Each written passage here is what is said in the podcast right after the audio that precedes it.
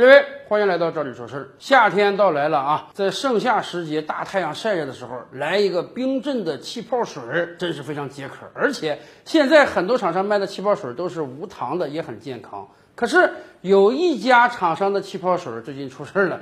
咱不用点人名字，我估计您早就知道了。明明你生产一个桃子味的气泡水嘛，咱们都知道，你能真把桃子挤进去吗？不可能的，你肯定是拿各种各样的东西调出来的味道嘛。结果你在宣传的时候，非要说这是什么佛小白桃，还是来自于日本福岛产区的，这真叫搬起石头砸自己的脚啊！我觉得这个厂商的这个文宣人员，你绝对得被开除。你说你贴谁的热点不好？你去贴福岛，最终怎么样？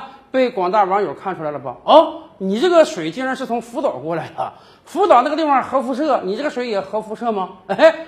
知道犯了错误的厂家马上出来解释，人家说了啊，对不起啊，我们虽然上面打的呢是这个福岛的佛小白桃，但是呢大家误解了，我们的意思是说啊，福岛的这个佛小白桃它比较好，这种桃子很棒，但是呢我们并没有从福岛进口佛小白桃，我们就是这么一说而已，那你就是赤裸裸的撒谎喽，那你就是赤裸裸的欺骗消费者了，明明你这个水跟人家佛小白桃一点关系都没有，你偏要去。贴人家，当然，我们又看了看这个厂家出品的别的几款气泡水，好像别的产品也贴日本哦。虽然没贴福岛，但也号称似乎是日本过来的水果做的这个气泡水。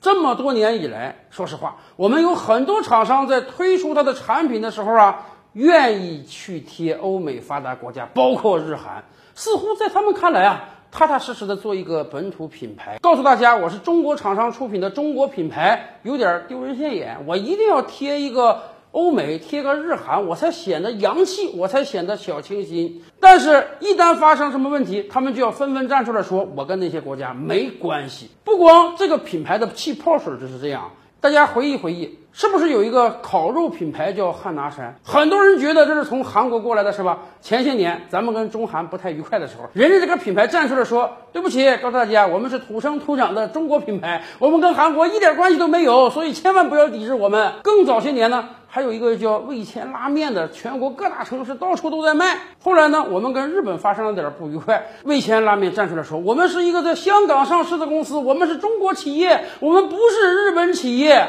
是啊，那你早干什么去了？你明明是中国企业，你为什么要起个洋名？为什么要误导人家以为你是别的国家的品牌？崇洋媚外这个想法。根深蒂固啊，很多人已经形成思维惯性了，一定要感觉自己是个洋品牌才能卖得出去，甚至国人这种崇洋媚外的想法都影响人家别的国家厂商了。比如说，两个知名的日本汽车品牌丰田和日产都有自己的高端产品，一款呢叫。雷克萨斯一款呢叫英菲尼迪，实际上早在上世纪九十年代，这两款车在我国国内就有卖。那个时候他们是有着中文译名的，一款叫凌志，一款叫无限，其实译的很传神啊，跟这个奔驰、宝马有异曲同工之效。结果这两大厂商也不知道被谁洗脑了，他们说啊，感觉这俩名太中文化，不能让中国人感觉到我们是个洋品牌哦，所以他们花重金。改名了，一款改叫雷克萨斯，一款改叫